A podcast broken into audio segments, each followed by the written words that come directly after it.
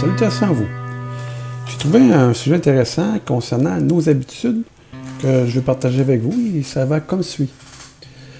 Progressivement, dans le cours de son existence, l'homme prend des habitudes qu'il juge nécessaires sur le moment. Et au fil du temps, ces habitudes restent sans qu'il s'en inquiète, mais c'est au moment de vouloir s'en sortir qu'il s'aperçoit de son accoutumance et de la difficulté à abandonner ces habitudes qui peuvent se révéler par la suite très déplaisantes et parfois nuisibles. Même si nous savons pertinemment qu'une n'est pas bonne, nous n'arriverons pas pour autant à nous en débarrasser facilement.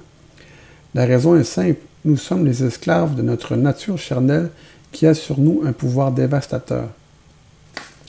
Nous sommes chaque jour pris au piège de nos habitudes qui se transforment peu à peu en dépendance. Et il est souvent trop tard lorsque nous nous rendons compte du danger que nous encourons. Une habitude est une disposition relativement permanente qui devient une sorte de seconde nature. Et on la considère généralement comme acquise lorsqu'il n'y a plus besoin de prendre une décision consciente pour la suivre. En d'autres termes, une habitude est mécanique ou machinale et ne nécessite pas une pleine conscience. Elle peut être quotidienne, hebdomadaire, mensuelle, annuelle ou saisonnière. Dans la Bible, L'habitude se définit comme la pratique ou l'exercice plus ou moins régulière d'une chose. La pratique du péché, par exemple, est considérée comme une habitude. En 1 Jean chapitre 3, verset 9. Quiconque est né de Dieu ne pratique pas le péché parce que la semence de Dieu demeure en lui. Et il ne peut pécher parce qu'il est né de Dieu.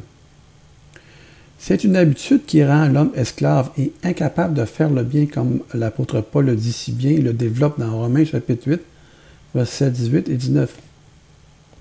Ce qui est bon, je le sais, n'habite pas en moi, c'est-à-dire dans ma chair. J'ai la volonté, mais non le pouvoir de faire le bien, car je ne fais pas le bien que je veux, et je fais le mal que je ne veux pas. C'est un de mes euh, passages préférés. Ça, ça, nous définit tellement bien. On peut l'appliquer à chacun de nous, car tous sont péchés et sont privés de la gloire de Dieu. Je ne fais pas le bien que je veux et je fais le mal que je ne veux pas, parce que le bon n'habite pas en moi, dans ma chair. Le pire, euh, c'est lorsque nous avons l'illusion de prendre de nouvelles habitudes alors qu'en réalité, elles nous sont subtilement imposées par le monde. Elles peuvent être alimentaires, c'est très populaire, les euh, végétariens, végétaliens et d'autres euh, euh, habitudes alimentaires, des habitudes vestimentaires, superstitieuses ou religieuses, et elles s'étendent sur tous les domaines de la vie du quotidien. Lorsque ces habitudes sont communes à un pays, ou à une nation ou à un groupe d'individus, elles deviennent une culture. Et on parle alors de coutumes et de traditions. C'est tellement vrai. Malheureusement, plusieurs de ces habitudes qui ont dicté notre vie d'avant finissent par survivre à la nouvelle naissance parce que on ne nous a pas enseigné que celui qui veut être un disciple du Christ doit d'abord renoncer à lui-même à savoir ses habitudes, ses principes, son mode de vie, de fonctionnement, ses idéaux, ses traditions. En Matthieu chapitre 16, verset 24, alors Jésus dit à ses disciples, Si quelqu'un veut venir à moi, qu'il renonce à lui-même, qu'il se charge de sa croix et qu'il me suive. Cependant, si de nombreux croyants luttent au quotidien pour se défaire de certaines habitudes qu'ils jugent mauvaises, D'autres s'appliquent à prendre au contraire de nouvelles habitudes dans l'intention de plaire à Dieu. Et la religion que nous pratiquons nous a imposé des règles de conduite que nous pratiquons de manière habituelle et nous nous imaginons plaire ainsi à Dieu. L'exercice de la piété est une habitude qui peut donner l'illusion de l'approbation divine. En 2 Timothée chapitre 3 verset 5, Paul dit Ayant l'apparence de piété, mais reniant ce qui en fait la force. En effet, les habitudes religieuses donnent une fausse impression de spiritualité qui est malheureusement dépourvue de toute sincérité. Lorsque nous faisons une chose par habitude, nous finissons par l'accomplir machinalement, comme une tâche ou un devoir. Israël avait gardé l'habitude d'offrir des sacrifices à Dieu et cela lui est resté comme une obligation religieuse. Mais il n'était pas réellement engagé.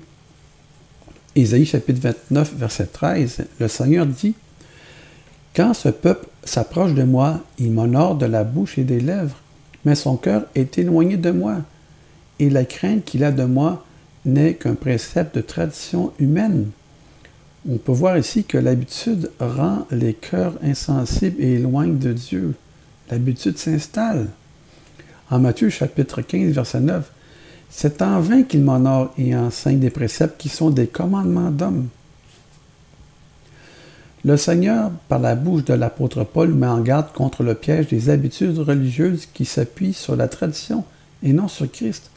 En Colossiens chapitre 2, verset 8, Prenez garde que personne ne fasse de vous sa proie par la philosophie et par une vaine tromperie, s'appuyant sur la tradition des hommes, et je veux dire aussi sur la tradition d'Église, sur les rudiments du monde et non de Christ.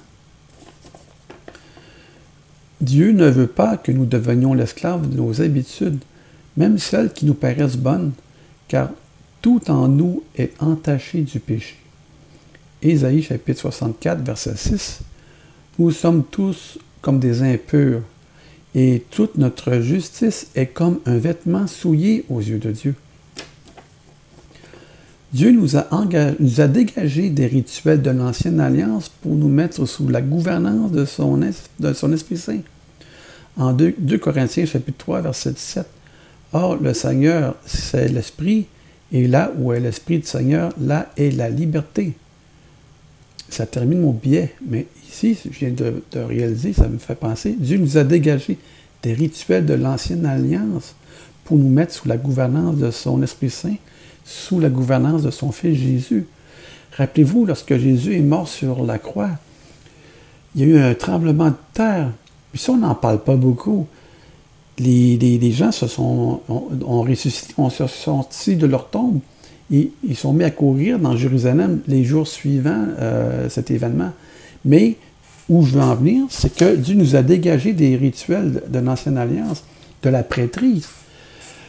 Les, les piliers du temple euh, s'ébranla et la toile, où ce le tabernacle, se déchira, dévoilant ainsi le tabernacle.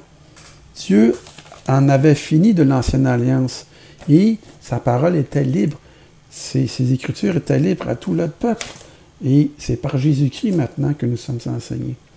C'est tellement bien ça, c'est tellement vrai. Dieu nous a dégagé des rituels. Plus besoin de prêtres, plus besoin de toute cette structure-là. Mais l'homme étant ce qu'il est, il a besoin de ces structures pour garder ses habitudes. Sur ça, même si vous, faites partie de ces, groupes qui ont des habitudes religieuses, il est important de garder à l'esprit Jésus-Christ seulement, au travers des Écritures, mais de garder la foi vivante malgré ces traditions qui, euh, j'ai vu ça dans les milieux évangéliques, ou tout autant que dans les milieux catholiques, le milieu catholique, il n'y a rien de plus machinal que ça. Tout est mécanique, c'est toujours la même chose tous les dimanches. Ah, quel est grand le mystère la fois. On se lève, on s'assied, on se met à genoux, on se lève, on s'assied, on met à genoux. On suit tout ce que le, prêtre dit en avant. Mais il y a aussi des habitudes dans le milieu évangélique aussi, et même protestant en général. Tous ont à peu près le même genre de système. Même dans les évangéliques, nous avons les habitudes.